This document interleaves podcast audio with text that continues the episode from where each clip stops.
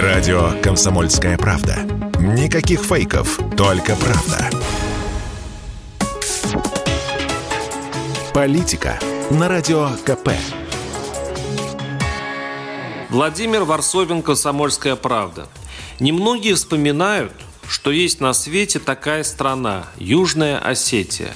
Крохотный клочок земли, зажатый между подбрюшьем России и Грузии. Отколовшаяся от Грузии, признанная всерьез только Россией государство. Де-факто это самый обыкновенный российский регион с численностью жителей, ну, для страны смехотворной, 50 тысяч человек. Присоединить Южную Осетию юридически у Москвы все не доходили руки. И вот недавно там прошли президентские выборы, которые прошли, правда, не по российским обычаям, а потому действующий президент, фамилия вам ничего не скажет, проиграл оппозиционеру. Но перед уходом этот уже бывший южно-осетинский президент объявил референдум о вхождении в Россию чем немало удивил всех, в том числе, говорят, Москву, которая сейчас еще таких экзотических проблем не доставала. Голосование назначено на 17 июля, и, казалось бы, и бог с ним, с референдумом.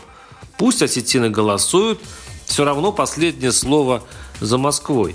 Но тут неожиданно обнажилась проблема, о которой в наше безумное время подзабыли. Тут дело не в Южной Осетии, а в кнуте и прянике.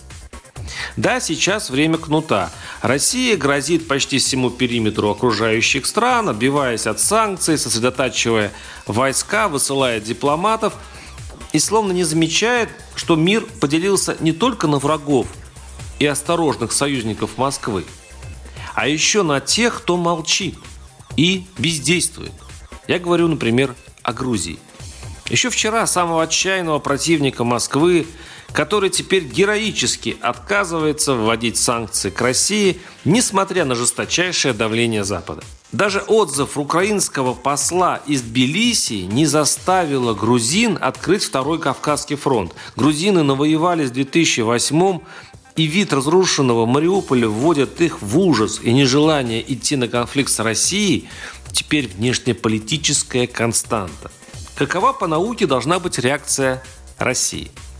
Вроде бы педагогически поощрительная, закрепляющая эффект.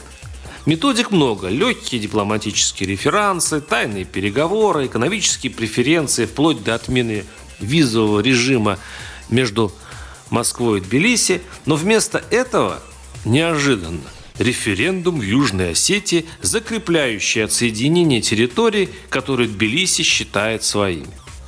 И не мой грузинский вопрос «За что?» что мы сейчас сделали не так. И боюсь, история с южно-осетинским голосованием может обрушить этот карточный домик. Грузины будут оскорблены в Тбилиси, и так идут разговоры, что в Южной Осетии из-за украинских событий теперь мало боеспособных войск, и настал, мол, удобный момент. Как бы эти разговорчики не спровоцировали новую военную авантюру со стороны Тбилиси. А сейчас в Москве только боев у Цхинвала не хватало. Варсобин, YouTube-канал, телеграм-канал. Подписывайтесь. Политика на Радио КП.